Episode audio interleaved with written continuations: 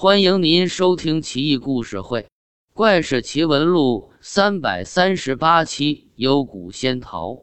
史论在齐州时，到郊外打猎，途经一寺院，入厢房稍事歇息，忽然闻到一香扑鼻，像是桃子的香味，不禁暗自称奇。问寺里的一个和尚，和尚也是实在人，支支吾吾，不会说谎。无奈之下。从经案下取出两个桃子，献给史论。桃子大如碗口，鲜美诱人。史论正好也饿了，张嘴大嚼，请客下肚。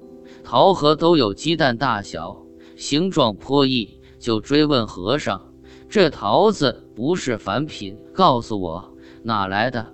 和尚原本说是临近村民施舍的，但史论死活不相信。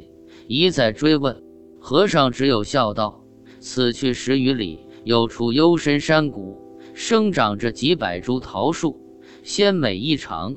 贫僧也是偶然经过那，就摘了两个回来，可惜没口福，被大人吃了。”史论两眼放光道：“那你带我去吧。”和尚连连摆手道：“不行啊，那地方太偏僻了，也没路可走。”忠诚大人要去，太辛苦了。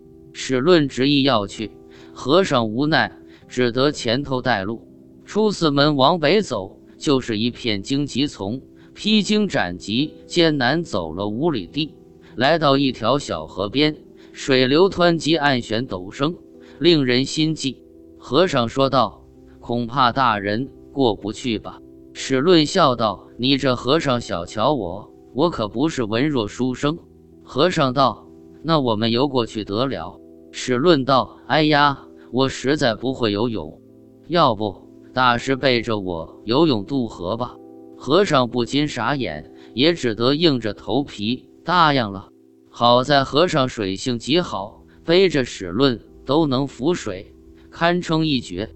过河登岸，折转西北方向，又趟过两条小溪流。爬过一座高山，越过两道涧水，又沿崎岖山路走了几里地，才来到一处幽谷。云雾飘渺，泉水叮咚，怪石嶙峋，非人间景象。有桃树几百株，枝干垂地，硕果累累，异香扑鼻，令人垂涎三尺。和尚和史论也不客气，一人吃一个大桃，已经饱了。史论很贪心。解下长袍铺在地上，就要大肆采摘。和尚赶紧劝止道：“大人，万万不可啊！此乃灵秀仙境，不能这么贪心。你是朝廷命官，又不是水果贩子，摘那么多干嘛？我听我们长老说，曾有人来这摘桃子，跟你一样贪心，怀揣五六个大桃想回家，结果出去就迷路了。”差点没在山谷里饿死。